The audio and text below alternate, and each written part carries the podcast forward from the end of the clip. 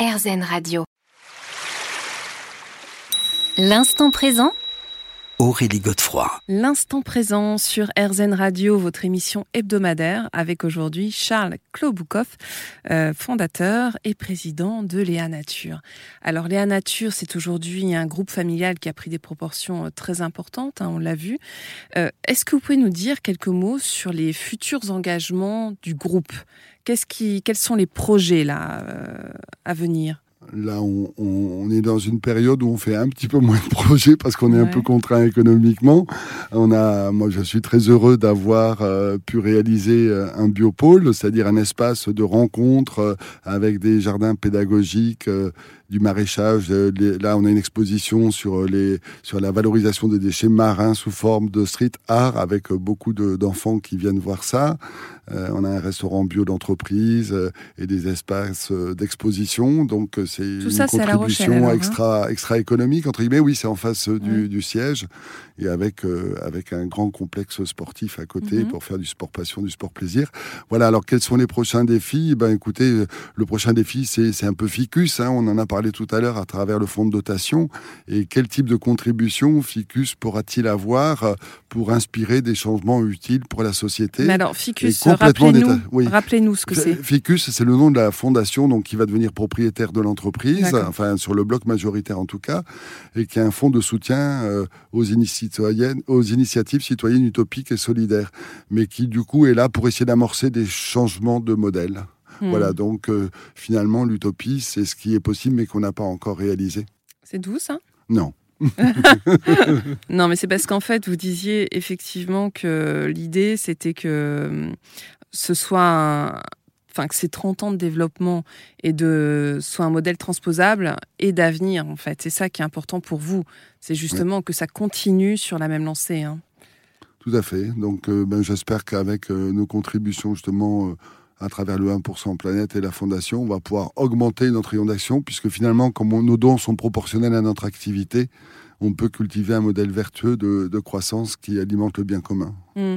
D'ailleurs, c'est intéressant parce que vous dites aussi que ça permet de redonner vie à certains métiers. Ah oui, oui, euh, dans, le sens de, l'artisanat, des, savoir-faire, euh, de la souveraineté vrai que ça fait partie Du patrimoine, en fait. Hein. oui, tout à fait.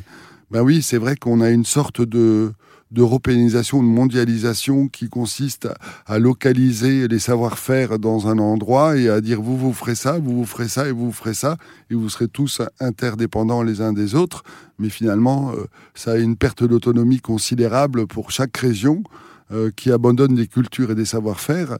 Et euh, on a de la même manière, dans les années 70-80, construit, euh, enfin même avant, des villes avec des, des quartiers ghettos pour dormir, des centres commerciaux, mm. des centres culturels, des centres sportifs, des centres bétonnés.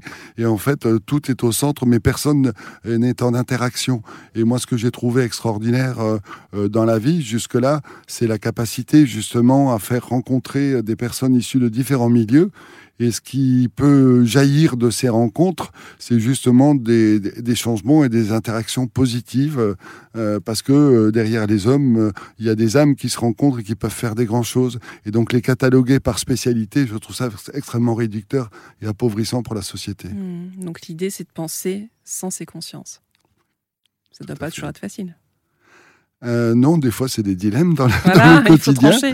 Mais euh, je pense que quand on prend la respiration et un peu de recul, euh, il faut se laisser guider par autre chose que par le mental et par des intuitions profondes, parce que ce sont des phares qui éclairent sur le long terme, alors que le mental nous conduit peut-être quelquefois soit sur des voies de l'ego, soit sur des voies plus réductrices, mais qui n'ont pas forcément la même profondeur de cheminement de vie.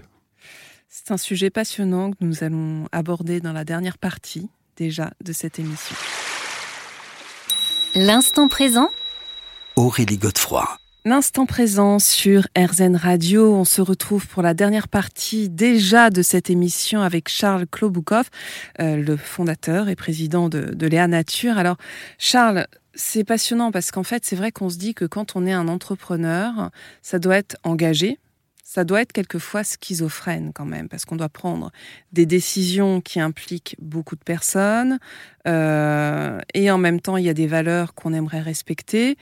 L'ego que vous venez de mentionner, là, dans tout ça, Euh, comment on l'utilise, j'allais dire? Parce qu'il y a le petit et grand ego. Euh, on est dans le bouddhisme d'ailleurs, on dit qu'il faut surtout pas gommer complètement l'ego. Hein. Il nous est très utile, mais c'est pas toujours facile de faire la part des choses. Oui, oui, tout à fait. C'est vrai qu'à un moment donné, la réussite de l'entreprise a fait que j'ai pris conscience que mon comportement était en train de, de se modifier et que euh, l'ego prenait un peu trop de place. Donc euh, j'ai essayé de lire, euh, de m'inspirer aussi d'autres démarches et de voir comment on pouvait gérer ça. Et en fait, il fallait pas le combattre parce que le combattre c'était le nourrir. Donc c'était mm. plutôt le laisser à sa place, faire la savonnette et, un peu voilà, focuser sur d'autres choses pour qu'il trouve lui-même euh, sa petite dimension, mais qu'il ne devienne pas quelque chose de trop important dans le parcours que, que l'on a réalisé. Et finalement, il y a une forme de prise de recul aussi, euh, si on écoute effectivement euh, une autre forme de conscience, euh, moi, je me suis ouvert effectivement euh, à d'autres euh, pratiques plus récemment.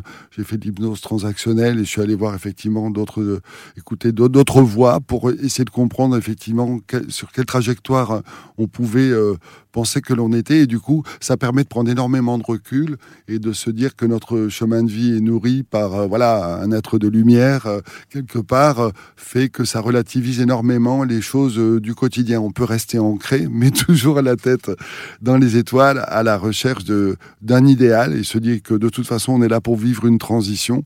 Donc autant vivre cette transition pour qu'elle apporte quelque chose de mieux. Et est-ce qu'il vous arrive de, méditer, par exemple? Euh, Oui, mais pas de manière euh, plus classique comme le yoga, ou voilà, j'ai eu dans des séminaires l'occasion de faire des choses le matin, etc., en mode collectif.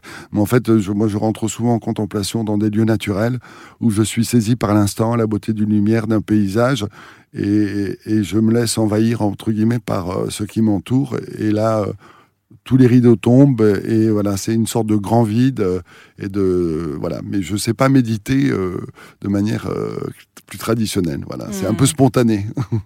Mais toujours est-il que ça vous permet de prendre du recul. Énormément. Peut-être de mieux vivre aussi votre votre métier. Oui, absolument, parce que voilà, il y a le petit Charles, euh, il y a le Charles social, et comme vous dites, on a plusieurs euh, personnalités. Je pense qu'on a plusieurs corps également. Je pense que j'ai lu beaucoup de livres là-dessus, mais je pense qu'on en a sept, et donc on a plein, de de, de sensibilité qui se juxtaposent, et c'est bien de temps en temps de changer d'étage.